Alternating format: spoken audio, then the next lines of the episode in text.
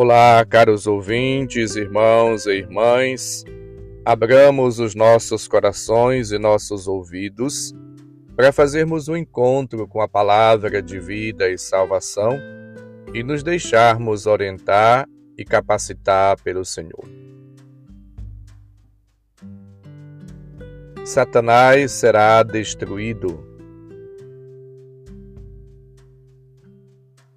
O Senhor esteja convosco, Ele está no meio de nós.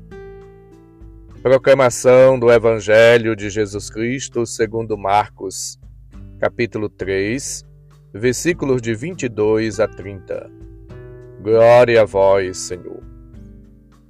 Naquele tempo, os mestres da lei que tinham vindo de Jerusalém diziam que ele estava possuído por Beuzebu e que pelo príncipe dos demônios ele expulsava os demônios.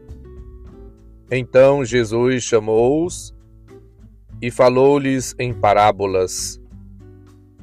Como é que Satanás pode expulsar a Satanás? Se um reino se divide contra si mesmo, ele poderá, ele não poderá manter-se. Se uma família se divide contra si mesma, ela não poderá manter-se.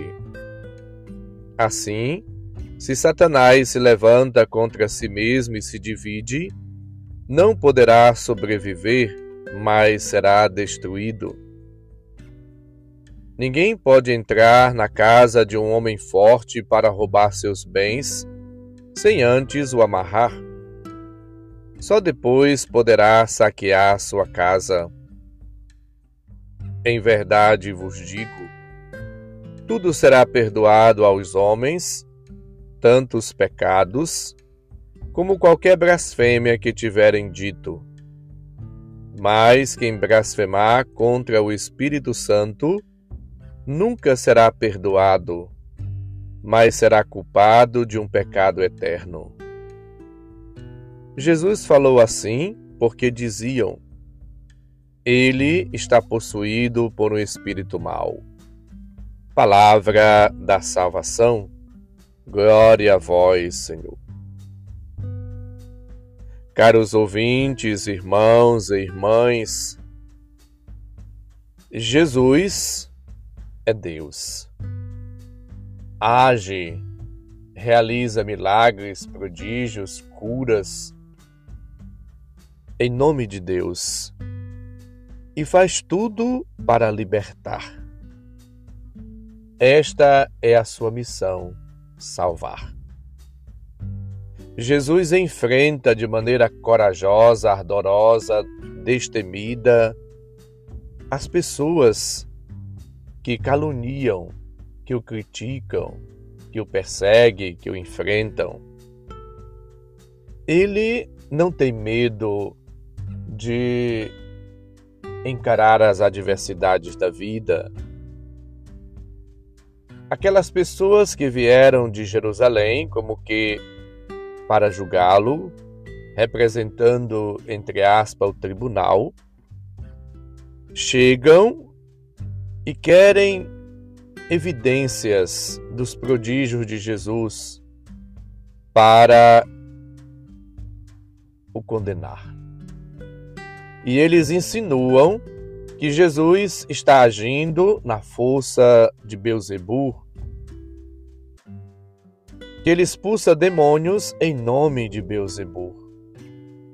Assim, eles recusam acolher, aceitar a presença, a ação, a graça de Deus, o reino de Deus presente e agindo através de Jesus. As palavras de Jesus, segundo Marcos, cheias de ironia, são profecias. O reino de Deus se encontra presente e o encontro de Satanás com o reino de Deus o levará à destruição. O reino de Satanás está prestes a acabar, a ser destruído pela graça, pela presença de Deus em Jesus Cristo. Libertar as pessoas do pecado e do poder de Satanás e da escravidão do pecado é um sinal claro, nítido, da ação e da presença de Deus que agem em Jesus. Jesus é homem e é Deus. O poder do Espírito Santo expulsava os espíritos maus, o pecado e até Satanás. Dizer que Jesus atuava pelo poder do espírito maligno de Beuzebu era blasfemar contra o Espírito Santo. Nós não podemos nos fechar ou fazer barreiras, pressão ou resistir à ação do Espírito Santo de maneira absoluta e consciente. O Espírito da vida comunica a vida. O Espírito é Deus. O Espírito cria, redime, liberta, salva, recria, dinamiza. O Espírito motiva, impulsiona, move os corações. O Espírito ensina. O Espírito nos faz lembrar as coisas. O Espírito, portanto, é Deus e é vida. Negá-lo significa negar a nossa própria existência. É como que aceitar antes do tempo a morte. Jesus fala de um reino dividido de Satanás para mostrar o poder do Espírito. A figura do reino dividido e rebelde, do homem forte, amarrado e espoliado, contrasta com o reino eterno do perdão, da misericórdia, da benevolência, da compaixão divina, do qual ninguém consegue opor-se com isto.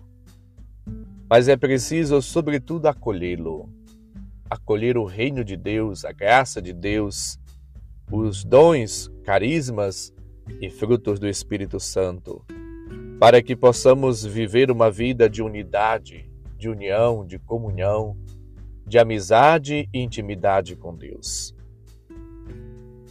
Procuremos a cada dia da nossa vida agir e viver realizando a exemplo de Cristo a vontade do Pai. O grande desejo de Deus é que todos sejam um João 17, 21 confirma. A igreja, ela é sinal da unidade. A Eucaristia é o sacramento da unidade. Portanto, a união e a caridade entre os cristãos devem ser vividas em vários níveis.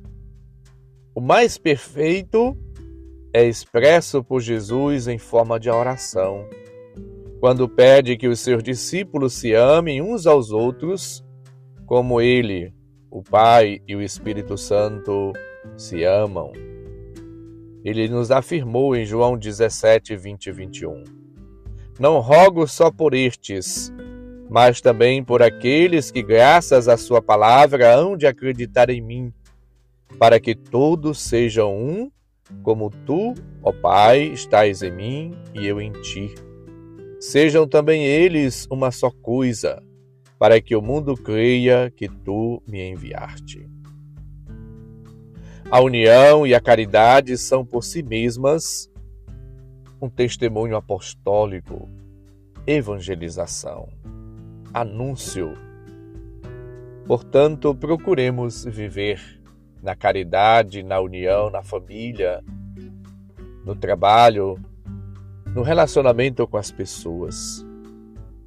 Procuremos evitar todo conflito, toda discussão desnecessária, tudo aquilo que nos separa, nos divide, para que possamos cada dia crescer no testemunho de uma vida unida, na concórdia, na paz, numa vida de irmãos e irmãs para que o amor de Deus seja expressado, manifestado através das nossas atitudes, palavras e gestos.